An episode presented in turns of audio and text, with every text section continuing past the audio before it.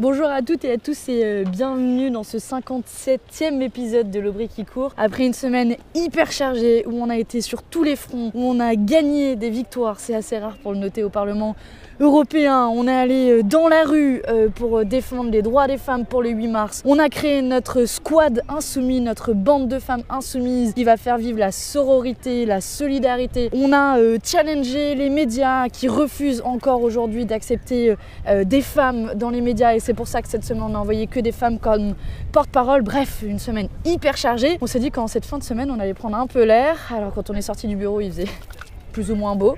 Euh, à Paris, ça dure euh, jamais longtemps, mais bon, ça fait quand même du bien de prendre l'air. Et donc, on va se parler de tout ça cette semaine. On va commencer évidemment par revenir sur cette grande et belle victoire qu'on a obtenue grâce à vous au Parlement européen contre l'impunité des multinationales. Ensuite, euh, on va parler de comment les pays européens nous font honte sur la scène internationale et bloquent la levée des brevets sur les vaccins. Et enfin, on va se parler de comment le Parlement européen, contre notre vote, criminalise les élus catalans en levant leur immunité. Allez, c'est parti, générique.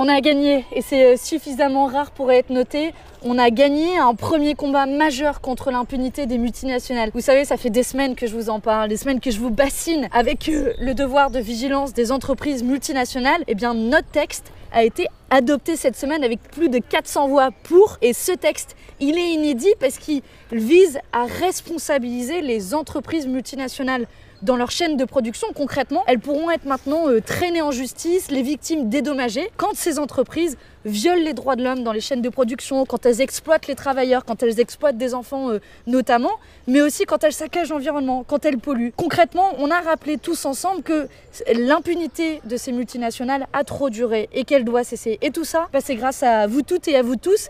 La campagne a tellement pris qu'on a vu euh, d'autres personnes, d'autres personnalités euh, politiques y participer, chez les Verts, Éric Piolle, Marie Toussaint par exemple, mais aussi Pierre Laroutourou, Aurore Laluc. et puis on a vu aussi des personnes personnalité euh, du monde culturel, le chanteur de HK et Saltimbanque. Et surtout, on a vu vous toutes et vous tous y participer. Vous avez été euh, des milliers à vous prendre en photo avec le hashtag qui commande, c'est nous. Eh bien, cette semaine, on a rappelé aux lobbies, aux grandes entreprises multinationales que c'est bien nous qui commandons. L'histoire, vous la connaissez euh, peut-être euh, déjà.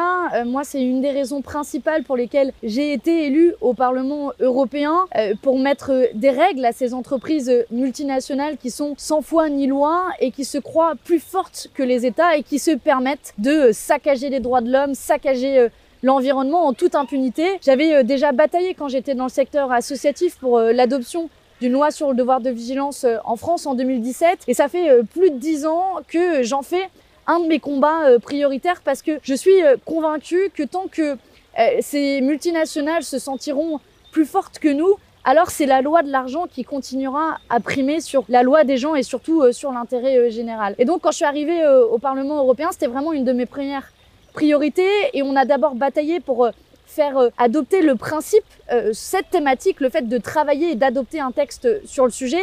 On l'a arraché à la droite qui n'en voulait pas, ça c'était en octobre 2019. Et puis ensuite on a eu une première version du texte qui était ultra décevante, qui ne concernait pas les entreprises étrangères, donc par exemple qui n'auront pas concerné ce que faisait Apple ou Amazon en France par exemple, alors que ce sont des entreprises qui peuvent aussi saccager l'environnement et les droits humains. Euh, et puis euh, les sanctions qui étaient prévues pour les entreprises étaient très faibles et l'accès à la justice pour les victimes extrêmement restreint. Donc nous on a cravaché, on a déposé euh, plus de 150 amendements, près de 200 je crois, avec mon équipe à qui je veux rendre hommage aussi qui a travaillé comme jamais. Et puis on a négocié peut-être plus de 30 ou 40 heures, des longues heures de négociation et à la fin on arrive à avoir ce texte aussi ambitieux qui est aligné sur toutes nos priorités et on a gagné quasiment chacun de nos combats sur ce texte. Alors autant vous dire qu'après avoir euh, porté euh, ce combat dans l'ombre pendant des mois, on a été porté par euh, votre énergie, votre soutien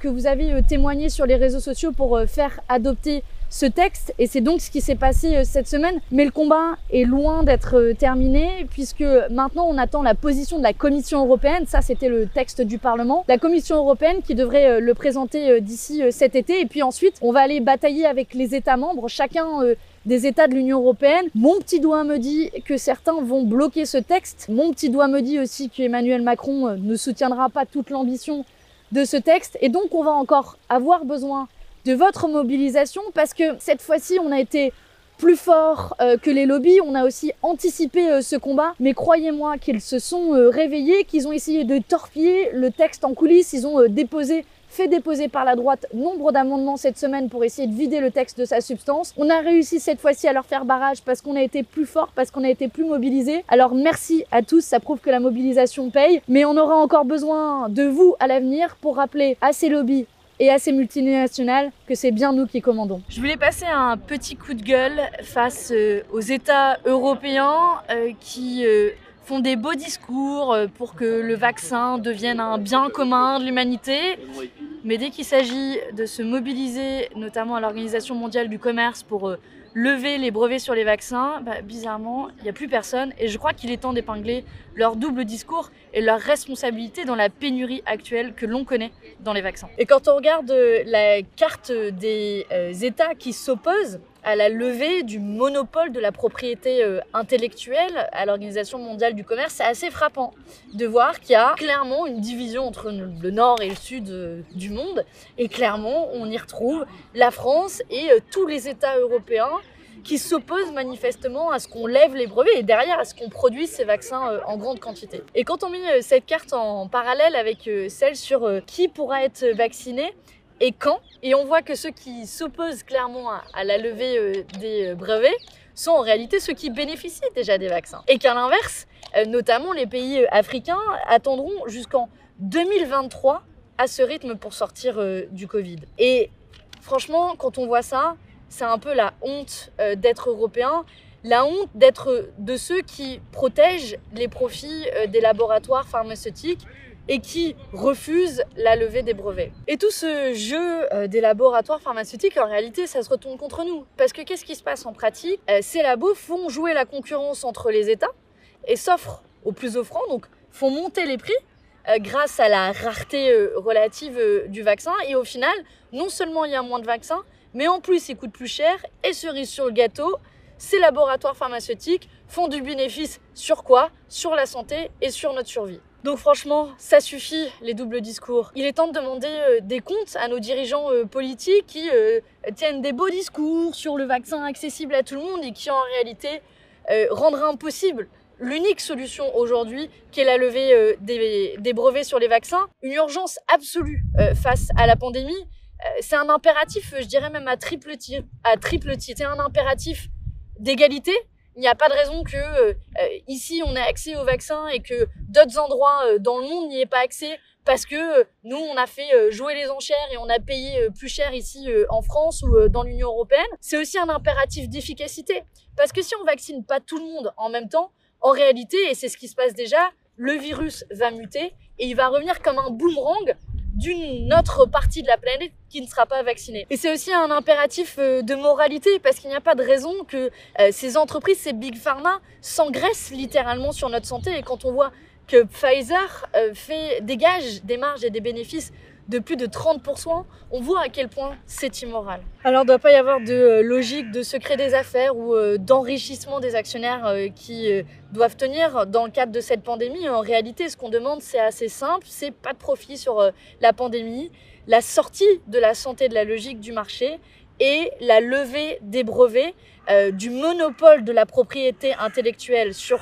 la production de ces vaccins pour qu'ils puissent être produits par d'autres laboratoires pharmaceutiques en grande quantité et sans qu'ils puissent être euh, faits de profit. D'ailleurs, on n'est pas les seuls à le demander. Il y a des scientifiques qui le demandent. Il y a plus de 100 États, je vous ai dit, dans le monde. Et puis, il y a aussi euh, de nombreuses ONG, Médecins euh, sans frontières, Oxfam, qu'ils demandent à travers le monde et qui ont lancé d'ailleurs une mobilisation au niveau européen qui s'appelle Pas de profit sur la pandémie.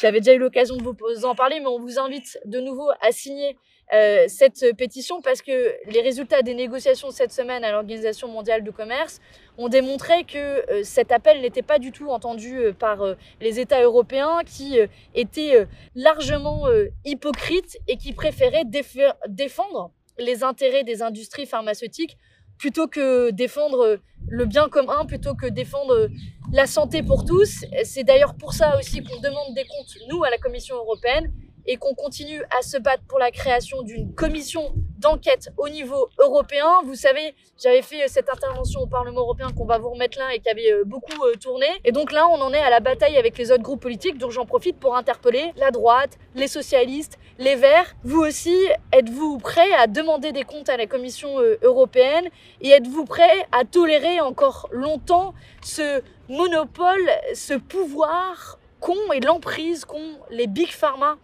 sur nos vies?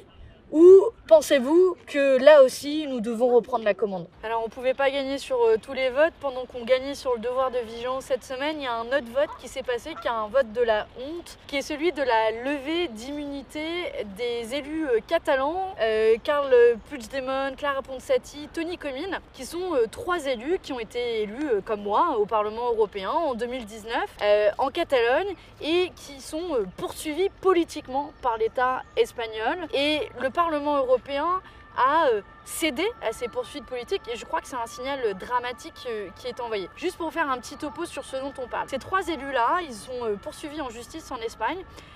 Leur simple tort est d'avoir voulu faire vivre la démocratie, d'avoir voulu organiser un référendum sur l'indépendance de la Catalogne. Bon, nous au Parlement européen, notre position n'est pas de juger sur l'indépendance ou non de la, de la Catalogne, c'est pas euh, notre sujet. Notre question qui est posée, c'est est-ce que les poursuites de l'État espagnol sont légitimes et méritent euh, qu'on euh, lève l'immunité de ces élus catalans, quitte à ce qu'ils perdent leur siège et qu'ils soient emprisonnés en prison? Il y a plusieurs indices qui, qui donnent un sens de la nature des poursuites politiques. Le premier, c'est que les poursuites ont été lancées en Espagne par le parti d'extrême droite, Vox, euh, qui était euh, à la manœuvre euh, dès le départ et qui a fait campagne activement pour leur condamnation. La deuxième chose, c'est que c'est la Cour suprême espagnole, qui est plus favorable au pouvoir, qui les a poursuivis, alors que le cas aurait dû être jugé par une cour catalane. En plus de tout ça, ils ont ensuite, une fois qu'ils ont été poursuivis, ils ont pris refuge en Belgique notamment, et les cours belges et allemandes ont rejeté les mandats d'arrêt qui ont été émis par l'Espagne à la fois en raison d'irrégularités, mais surtout euh, en raison de l'absence euh, des poursuites. Et enfin, euh, ces poursuites judiciaires ont été jugées à la fois par l'Organisation des Nations Unies, mais aussi par Amnesty International, comme des poursuites arbitraires. Et donc, le véritable enjeu qui est là, c'est est-ce que on peut livrer à des poursuites politiques des élus du peuple? Il y a des centaines de milliers, même des millions de personnes qui ont voté pour ces trois élus-là et qui sont aujourd'hui, ces trois élus, poursuivis pour des prises de position politiques. Et je crois que le Parlement européen s'est couvert de honte en légitimant cette criminalisation des opposants politiques. Aujourd'hui, ça arrive aux élus catalans. Peut-être que demain, moi, je serai aussi poursuivi par l'État français pour mes prises de position politique et je pourrais perdre mon mandat. Et c'est pour ça que je crois que c'est un précédent qui est extrêmement euh, dramatique. Et une fois de plus, l'Union européenne démontre qu'elle n'est pas du côté de la démocratie, qu'elle n'est pas du côté euh, de l'état de droit. On l'a déjà vu avec les dérives autoritaires en Hongrie et en Pologne, mais on le voit aujourd'hui encore avec euh, ce qu'il se passe euh, en Espagne. Et ce vote-là, contre lequel évidemment on s'est opposé, on a fait partie de ceux qui ont activement fait campagne contre cette levée d'immunité, elle marquera un saut dans l'histoire de la démocratie européenne. Et j'espère, et je le dis sincèrement, euh, pour tous ceux qui ont voté euh, pour euh, ces élus catalans-là, que leur voix continuera longtemps à se faire entendre au Parlement européen, qu'on soit d'accord avec eux ou non, parce que c'est le sens même de la démocratie. C'est la fin de ce 57e épisode de Le Brick qui court. Merci beaucoup de l'avoir suivi. Euh, on a eu euh, des combats, des victoires et puis encore des combats à mener dans, cette cette qui court. Euh, je voulais vous dire un très grand merci à vous de l'avoir suivi, mais aussi un très grand merci euh, d'avoir participé encore à cette campagne parce que vraiment cette victoire c'est avant tout euh, la vôtre et je voudrais vous dire à quel point euh, je suis fière de porter votre voix au Parlement européen et des combats on va encore en avoir plein. Il y en a un qui va jouer sur la scène nationale, c'est celui dans le cadre de la loi de la Convention citoyenne pour le climat.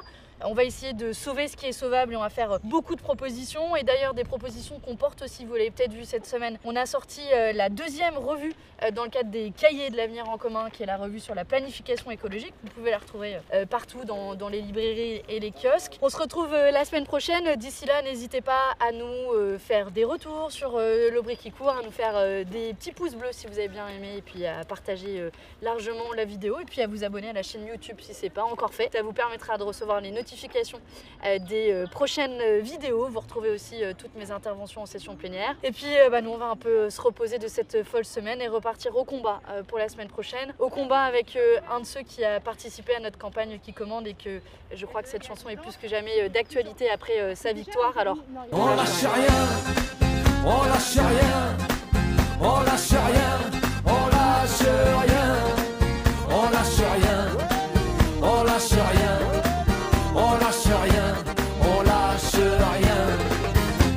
parler d'égalité. Et comme des cons les a Démocratie, fais-moi marrer. Si c'était le cas on l'aurait su. Que pèse notre bulletin de vote Face à la loi du marché? C'est con mes chers compatriotes Mais on s'est bien fait baiser. Et que pèsent les droits de l'homme Face à la vente d'un Airbus? Au fond y a